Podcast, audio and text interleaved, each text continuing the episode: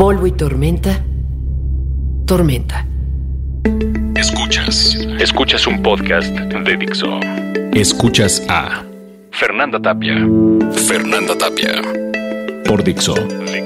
La productora de podcast más importante en habla hispana. El cielo habla el lenguaje de los perros. Desesperado, sediento, cerca de la humedad y lejos de la mujer. Retumba como la noche en la que murió Saramago. La noche que anunció años de calamidades sobre mi espalda. Y no pude hacer nada más que ir con algún amigo y pedir una botella de alcohol y llorar por la mujer que no fue mía. Usualmente no tenemos lo que queremos, sino lo que necesitamos. En mi mundo hay destellos de felicidad, brasas de compañía y cosmos de nostalgia. Continuamente quiero empezar algo. Justo cuando lo demás está moribundo y ya no tenga quien recurrir.